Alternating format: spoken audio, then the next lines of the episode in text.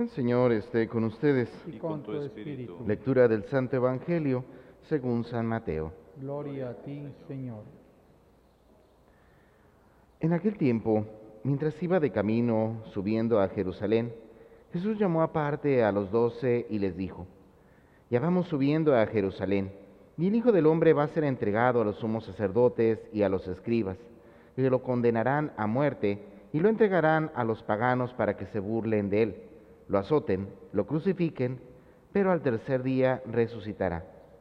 Entonces se acercó a Jesús la madre de los hijos de Zebedeo junto con ellos, y se postró para hacerle una petición. Él le preguntó, ¿qué deseas? Ella respondió, concédeme que estos dos hijos míos se sienten uno a tu derecha y el otro a tu izquierda en tu reino. Pero Jesús replicó, ¿no saben ustedes lo que piden? ¿Podrán beber el cáliz que yo he de beber? Ellos contestaron, sí podemos.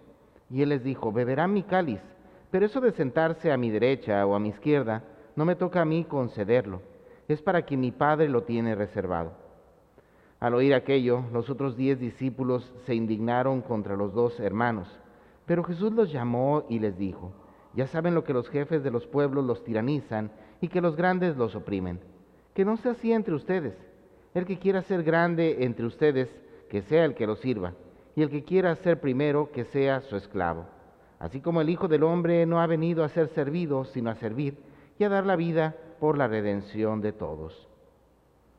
En repetidas ocasiones hemos visto juntos cómo la fe en el fondo se prueba o se muestra en los momentos de crisis, en los momentos de dificultad. Insisto, decir que tenemos fe cuando la vida nos sonríe, cuando no hay ningún problema, pues ciertamente ahí podríamos decir que todos tenemos fe, ¿verdad? Sin embargo, el que tiene fe lo manifiesta, insisto, en esos momentos de dificultad. Sin embargo, no hay que perdernos en esto no solamente se muestra, sino que se muestra también o se manifiesta la fe que tenemos. En el ámbito de que hay que ser conscientes de que las actitudes en esos momentos pueden ser muy diversas. Digo, la mayoría de nosotros, cuando se nos presenta una dificultad, pues nos aplicamos a tratar de encontrar una respuesta, a tratar de encontrar una solución, a tratar de encontrar la manera de solucionar nuestros problemas, ¿verdad? Sin embargo, hay que ser conscientes, el verdadero cristiano antes que preocuparse por buscar la solución a los problemas, confía en Dios. Y eso es fundamental. ¿Por qué? Porque podríamos decir que una distinción en ambos se puede evidenciar ampliamente, sobre todo en la paz y en la tranquilidad. Yo le soy sincero, hay muchos momentos en los que ante problemas y dificultades me preocupo. Y la preocupación, por desgracia, es muy evidente, ¿verdad? creo que más de algunos de ustedes este, han manifestado o ha descubierto que en algunos momentos así como que dice uno, no es el mismo, ¿verdad? Como que trae algo en su mente, trae algo que lo preocupa, trae algo que lo inquieta. Sin embargo, hermanos, esa es una evidencia, disculpen la expresión, de nuestra falta de fe. ¿Por qué? Porque quien tiene verdadera fe en Dios, antes que preocuparse por los problemas, confía en Dios. No estoy diciendo que no se ocupe de ellos, no estoy diciendo que no busque solucionarlos. Sin embargo, no pierde la paz y no pierde la tranquilidad. ¿Por qué? Porque sabe que Dios no lo defraudará. Es lo que contemplamos el día de hoy con el profeta Jeremías, cómo a pesar de que sus mismos enemigos, por quienes él incluso ha tratado de hacerles siempre, siempre el bien, están tratando de acabar con ellos. Sin embargo, él no se preocupa, sin embargo, él no se inquieta, él simplemente confía en Dios. Dios resolverá, Dios llevará a buen término la situación que está viviendo. Por ello, hermanos, seamos conscientes. Es verdad, en los momentos de crisis, en los momentos de dificultad, un distintivo evidente de que verdaderamente somos hombres de fe será la paz y la tranquilidad.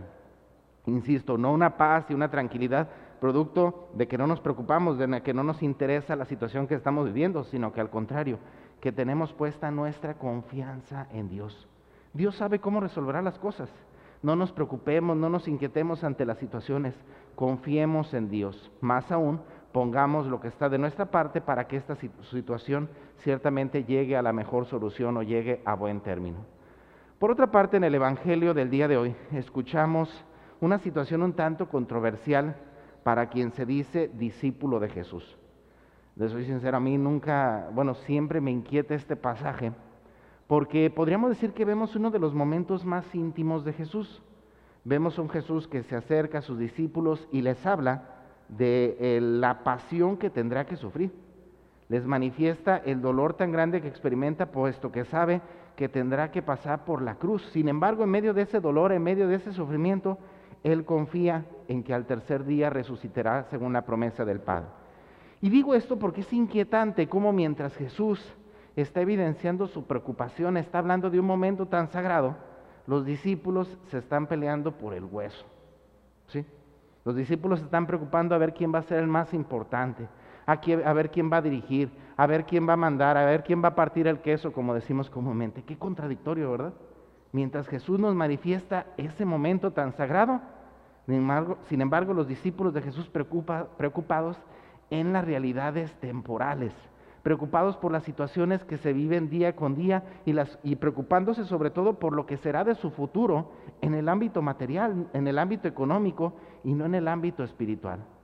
Digo esto, hermanos, porque puede ser que así nos esté pasando. Digo, todos somos conscientes que nos encontramos en este tiempo de cuaresma, un tiempo de cuaresma en el cual ciertamente se nos empieza o empezamos a buscar preparar nuestro corazón para qué? Para la pasión del Señor para traer a nuestra memoria ese momento tan doloroso, pero a la vez tan significativo para nuestra fe como cristianos. Y puede ser que mientras nos estamos preparando para ese momento tan sagrado para Jesús, sin embargo nosotros estemos perdidos en las realidades temporales, ¿verdad? estemos perdidos en las situaciones de envidia, de corajes, de rencores, de resentimientos, y no seamos capaces de ir más allá. Insisto, hermanos, decíamos, eh, quien no tiene fe, pues vive preocupado por los problemas y las dificultades de la vida pero quien verdaderamente tiene fe confía en Dios. Y eso lo lleva a poder estar siempre en paz y en tranquilidad a pesar de las situaciones que estamos viviendo.